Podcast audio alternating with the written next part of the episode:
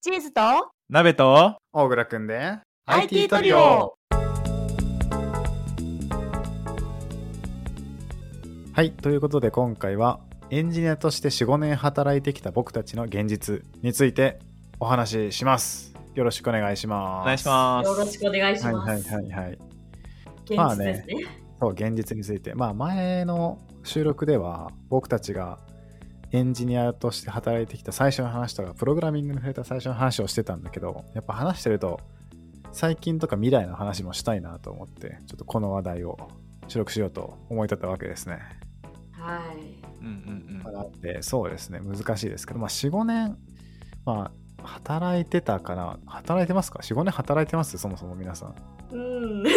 まあもうす私ぐっは、うんて感じかな。うんもうすぐ4、5年経つかなって感じ。うん、私はもともと職種は一応デザイナーから入ったから、ちょっと言い切れるかわからないけど、うん、まあまあまあまあまあ、まあまあまあまあ現場には4、5年いたよね。そうだよねそうアルバイトも入れたら確かにそれくらいは確実に働いててまあアルバイト入れなかったらまあ45年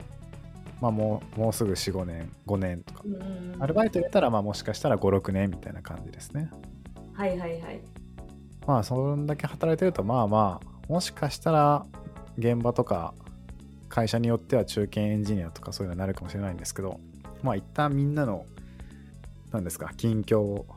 聞いてみたいけどざっくりだけどなべちゃんの最近のうん。エンジニアとしての近況どうですか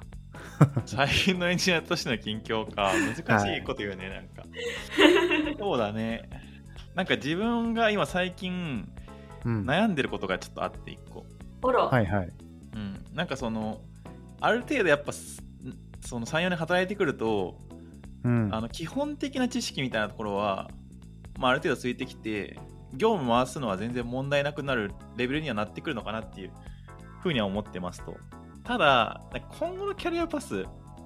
をどう描いていくかみたいなところが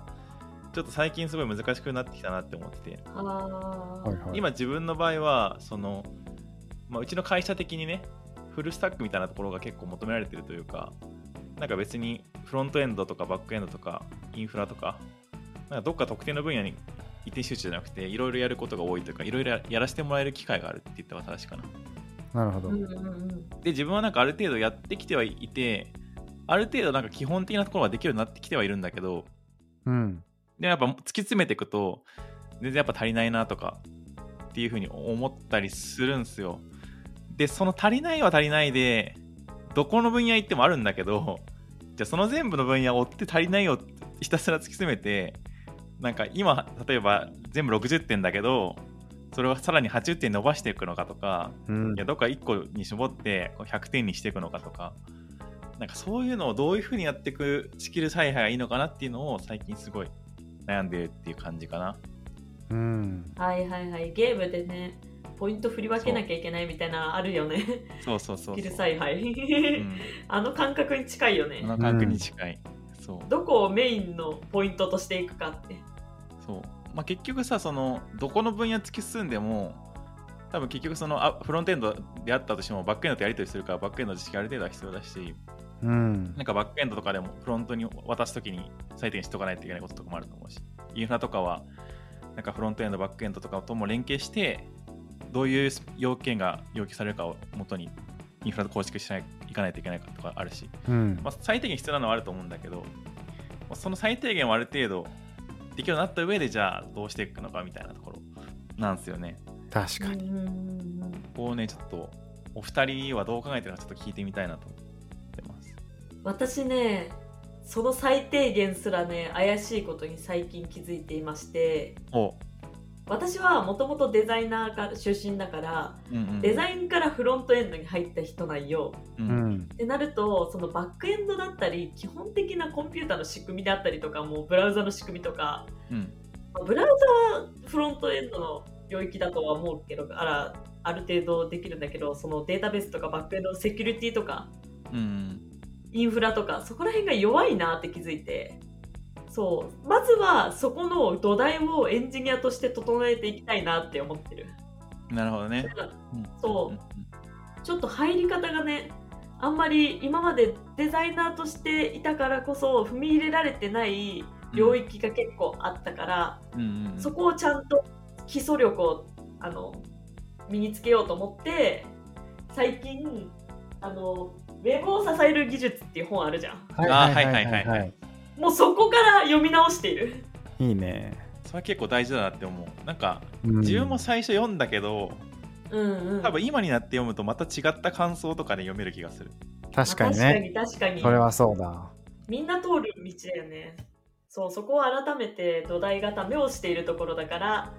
あの私はそのスキルポイントを見るとフロントとかデザインとかの領域はあるけどえっ、とそのインフラであったりとかバックエンドであったりとかの部分があの基準点に満たされてない状態だからそこを基準点を目指してその基準を整えた上でフロントエンド領域を伸ばしていきたいなって考えている。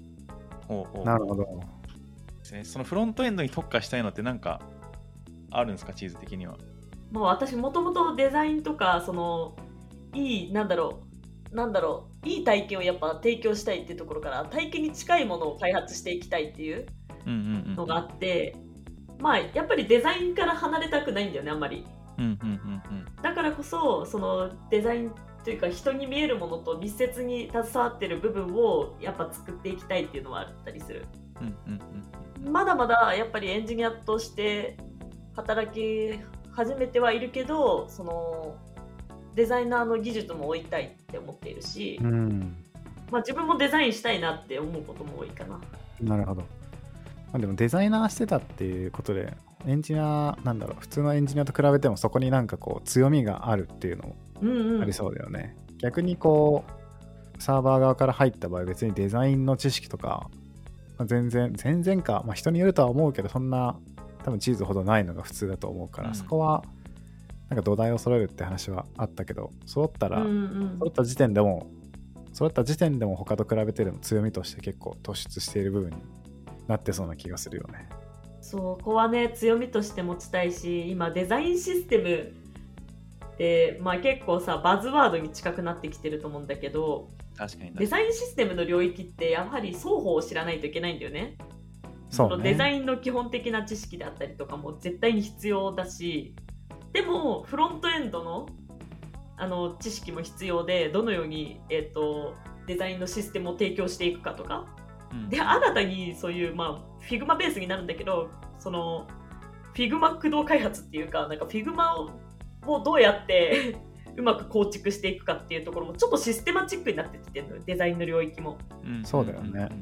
そうそういうところで強みを発揮していきたいなって思っていてめっちゃ興味がある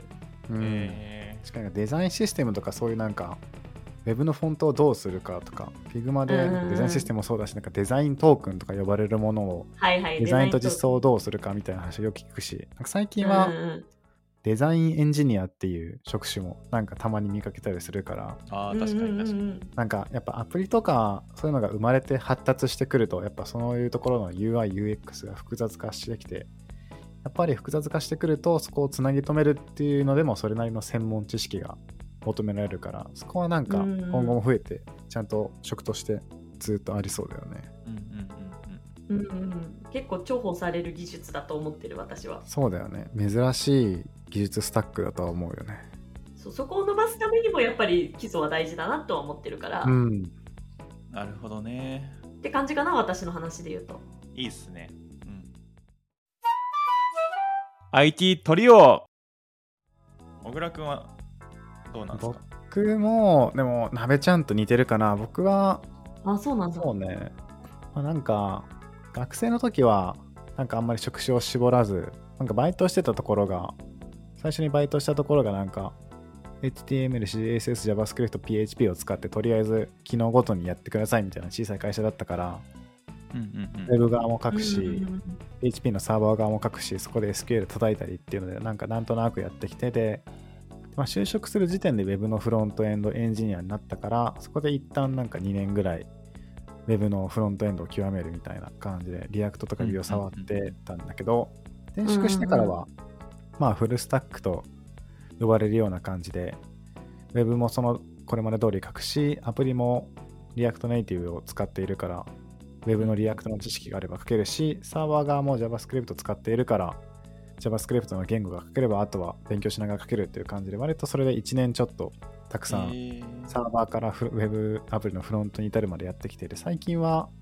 まあ、その、ネイティブアプリの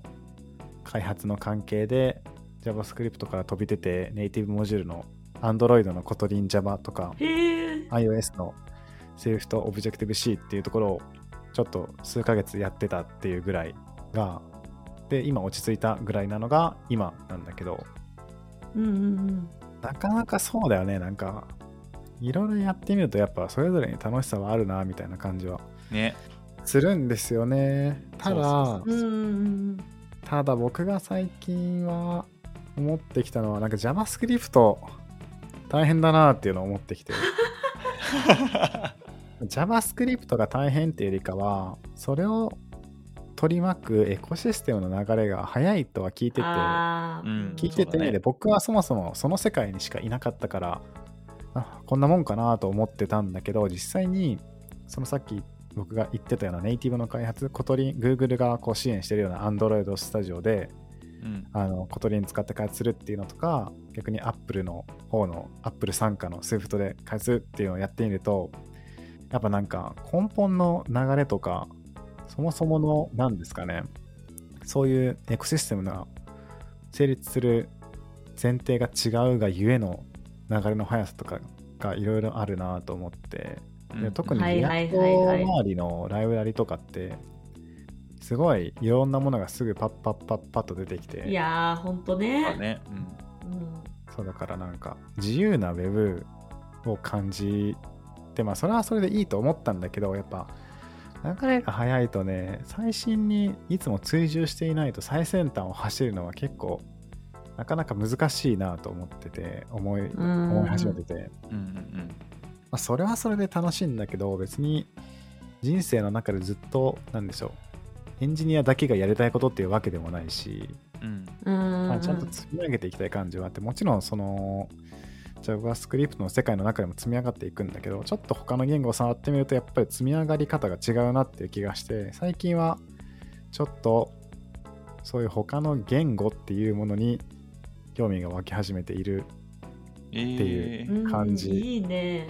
そうなんだですね触ってみた感じコトリンいいなって思いましたね、おいいなうなんかコトリンとか Go とかある程度さなんだろう JavaScript ってなんか結構個人の開発の仕方にコードがよるというかさうんうんなんだろうフレームワークによったりとか何なんだろなんかその言語自体がそんなに高機能なものではないからそれを補うべあそうそうそうくいろいろなツールとかライブラリが生まれるんだけうんどうんそれゆえそう淘だね汰が激しい他の言語は言語自体の機能がしっかりしているからそういう周辺のツールとかライブラリとかがそこまでなんか Web というか JavaScript ほどそんなにこうスピード感がないっていうううんうんあそういうのがあるそうそうそうなんか言語の土台がね全然違うなって思っているそうだからたまになんかこれまでも Go とかラストとかをちょろちょろ書いてみたりはしたんだけどやっぱりでも仕事で使わないと僕は性格的にも極める気にななったりならなかったりだからはいはいはい、うんやっぱねうんでも極めるんだったらちゃんとその言語が使えるような環境を自分で作るか環境に移動するかしないといけないなみたいな気はするんだけどでも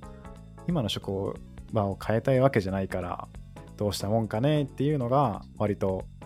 こうプログラミングみたいな方向でのエンジニアとしてのお気持ちなんですけどはいはいはいはいその一方やっぱ会社で働いてだから新卒から計算するとまあもうすぐ4年でアルバイト入れると56年みたいな感じなんだけどやっぱ技術力も大事だけどやっぱ組織で一つの成果を出すってなるとやっぱ組織開発とか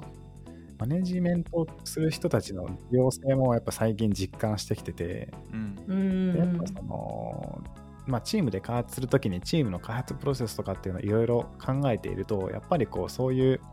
自分の実力をどうば伸ばすかっていうことだけじゃなくてチームとしてどう成果を上げるかっていうのにだんだん興味が最近湧き始めてなるほうどね、ん、大事だよねチームの成果の最大化ってそうそうそうだからそういった意味での開発プロセス系のその何て言うんですかねそのデボープスとかうん逆にこうチームのエンジニアをマネジメントするエンジニアリングマネージャー的なものとかっていうのにも最近興味が湧いて来ているっていう感じ。ああいいねうんなるほどね、そうなんだ。だいぶフルスタックによりだねでも 今まで一通り JavaScript をやってきてその他の言語もインフラインフラはそんなかインフラはそんなやってないね、なんか個人でちょっとだけ触ったぐらいで、そんなにやってはいい。はいはいはいでマネジメントも入ってきたらそのスキルマップとしての形はすごく綺麗になりそう、いやただ、それもやっぱ一長一短があって、こう、綺麗な形って言えば聞こえはいいけど、こう全部中途半端といえば中途半端になるあれもあるからうん、こう自分は割といろんなところに興味を持ちやすいタイプよくも悪くも はいはいはいだから割とこうなんていうのかな自分の興味はいろんなとこにあるっていうのを自覚しつつもちゃんとどこにコストをかけるべきかっていうのを考えた上で時間を割り振っていかないとこうもうちょっと時間が経った時にこう仕事やりにくい面もあるのかなと思ったりはうーんするんかなーってうん最近考えてるけどそんなになんか深くは考えてないですね。そうこれからならなんかできそうなんだけどね全部なんかいね、やシいやュートやってそうではあるよね。ねシュッてやれそそうそうまあなんかき考えとしてはなんかいろいろキャリアについて考えるのもいいけど、まあ、そこそこ考えたらあとは手を動かしたり勉強を実際にしろみたいな考えを持ってるからううんうんうんざっくり考えたらあとは勉強するだけとは思ってはいるんだよねただ素晴らしいそうだねそれがずっとできるかどうかも分かんないじゃんね人生長いしうんっうんうんていうのを考えるとそうだねそういった面でのリスクヘッジみたいなのも考えたいなと思って最近はそこら辺のどこを一番の強みは何ですかって聞かれた時にここですって言える分野をどこにしようかなとかいうのを考えているけどまあ、うんまあまあっていう感じでやってますね。なべちゃん に近いねさっきの確かに。そう確かに。ね。さっき言ってた話としてはね、でもなべちゃんの話だとさっき僕が僕はこう組織の組織開発とかうんマネジメントとかにも最近興味があるんだけど、なべちゃんはそういうところには興味は湧いてこないですかあるね、あるある。なんか結構自分は多分それでいくと多分なあのなんていうのかな結構プログラミングの最低限の知識ついてからうん。なんか前よりモチベーション正直減ったかなって思う時があって、おまあ、あんまりこう言いたくはないけどちょっとうんエンジニアとしてどうなんていうのはあるからね、そう、うん。なんか自分の結局最終的にやりたいことってなんかサービスを運営してうん。サービスの経営者になりたいみたいなのがああるんですよ夢としてうは、んうんうんうんそうだねずっと言ってるねそれは曲がらない部分だよねなべちゃんのそうなんでうす、んそうなんです。はい。で、なんかプロダクトマネジメントというか、そのなるほど、なるほど。まあ、組織のマネジメントっていうよりも、なんかプロダクトのマネジメントっていうのをやっていきたいと思ってて、なんかどういう製品をどういう目的でユーザーに届けていくのかみたいなところとかを一から考えおなるほてど。設計していきたいなみたいなところがあっうんうんて。でそのためになんか必要な知識としてこうエンジニアリングの知識をなんか持っててなんかなんていうのうかな、ん。結局ユーザーにさ製品として届けていくときに、まあ、ユーザーに、まあ、届けたい価値とかももちろんあるんだけど、うそんの引きの要件というかあのなんていうのかな、サイト上にさこう現れるこの、まあ、ページ速度とかもそうだし、まあ、UI とかっていうところとかそういう全体を通してなんか届けられる価値っていうのがあると思ってるからなんかそういうのにねちょっといろいろ勉強したかったっていうのがあったっていうのがそもそもなるほど。なるほどででねそこら辺がある程度分かってきてるからなんかそろそろサービスをなんか自分で立ち上げて一個運営したいなって思ってるのが最 近のとおこーろかもしれないそれでいくと、なるほどねうんだから一旦エンジニアの枠を飛び越えてうんじゃあプロダクトを作る人というかチームが作るためにはどうすればいいんだろうっていう方にそうだね出るって感じか、そうなるほどねえじゃあそれだったらさ、やっぱなんか、自分でやるのもそうだけど、うんなんか割とエンジニアからプロダクトマネージャーにチェンキャリアチェンジした人みたいなのもちらほら見かける気がするんだけど、そういった感じはいではいはい会社で働く職種みたいなものをエンジニアからそういううん PM 系に変えるっていうのもあるとは思うんだけど、そういう方向では興味はある。あ全然ありだと思う、うんはいはいはいはい。うんなるほどねそうジョブチェンでもいいし自分のプロダクトを立ち上げて起業起業なのか企業に近いかな、うんうんうんううんんまあ、社内企業的な感じでも全然いいしね社内でなはんいかはいはいはい。なるほど、そっち系のマネージャーに。なりたいんだよいいね。ですねいいねいいね。なんかみんな違ってみんないいね。 ね。割と綺麗にみんな違ったね。そうだね。うん。えー、それ面白いな。なんか最近はそういう本を読んでます。プロダクトマネジメントに関する。ほう。僕もそれで最近エンネエンジニアリングマネージャーの仕事っていうオライリー本を買って読んだはんでいはいはいはい。す最近出たやつ。最近話題の。最近話題の。いやーでもやっぱ何かしら仕事のできる幅というか実力みたいなのはどういった形であれつけていきたいですそうよ、だね。うん本当にそれはそう。なんだかんだもう一回現場に戻ってでもできるような技術とかは大事やかもね。そうそうそう。ね。し現場理解はマネジメント領域も絶対大事だから。うん。うんうんうんそうそうなんだよねあの。 いつでも現場に戻れるような状態でマネジメントはしたいと思ってる。うん。うん確かにねそれが分かってるか分かってないかで結構施策を考えるとか施策にどれだけ時間を使うとかでもうん、結構話が変わってくるもんねなんかね。僕働いている会社今も前もそうだったんだけど割とその代表がエンジニア出身だから結構その施策の開発以外のこうリファクタリングコードのきれいにするための時間のコストのかけ方でかコストをかけるっていうのの重大さというか大切さをうん。分かっている人たちでそういった人たちのもとで働くとその全ての開発の時間を新規開発に使うっていう方向には基本ならなくてまあ業務時間の何パーセントかはちゃんと既存のコードの修正を加加える時間にしようみたいな話も自然と出てきてそうなってくるとやっぱりエンジニアと一エンジニアとして働いている身としてはかなりやりやすい感じはあるから、間違いなうい。んうんマネージャー系がそういう人たちだとかなり嬉しいよね。うん。そうだよね。本当にねうんそう。本当に保守はマジで大事。うんい、やーそうだよね。 IT トリオでなんか最近そういう保守というかリファクタリング系の作業と新機能開発の大切さの比喩を思いついたんですけど最後に披露してもいいですかどうぞ。おお、どうぞどうぞ。でなんかちょうまくま喋れるかななんかよくドラマというかコメディとかで恋愛のドラマとかで私と仕事どっちが大事なのっていうセリフあるじゃないですかあはいはれ。いはい。まあ、シチュエーションにもよると思うんだけど冷静に考えてみると多分私と仕事って多分私恋人の方が長期的に大事にしたいんだけどでも仕事っていう土台がないとあなたを大事にできるための実力とかお金がないみたいなうん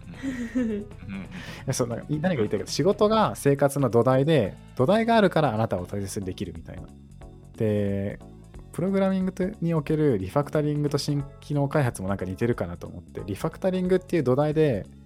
こう行動をきれいにしているからこそ新機能開発がちゃんとうまくいくみたいな。はいはいはい。ごめんだけど、あんまりしっくりこなか ったわ。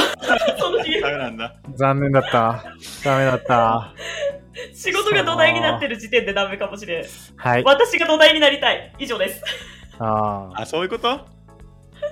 あなんかそういうこ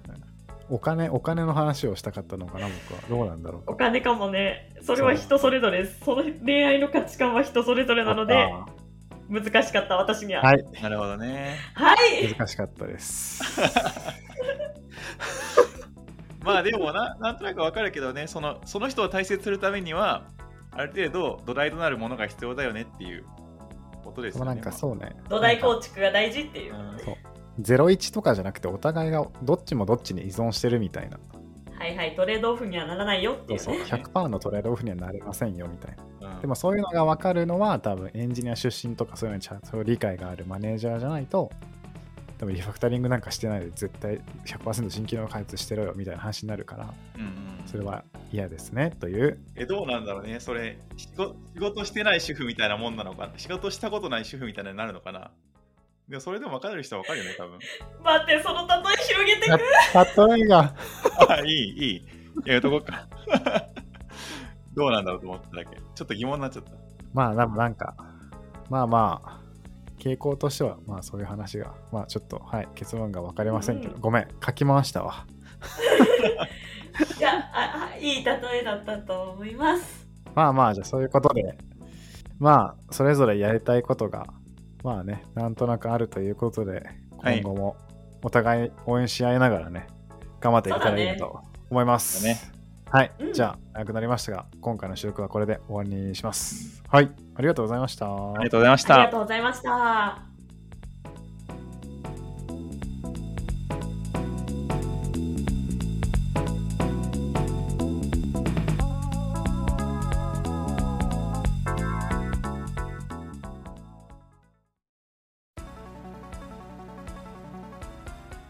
皆さんこんにちはなべちゃんです IT トリオの日常は放送へのリアクション大歓迎です Spotify や Apple Podcast のレビューやコメントスタンド FM のレターなどいただいたものは全部目を通してます質問も大募集中です IT 企業で働いている僕たちに聞いてみたいことを気軽に送ってください放送で必ず返信します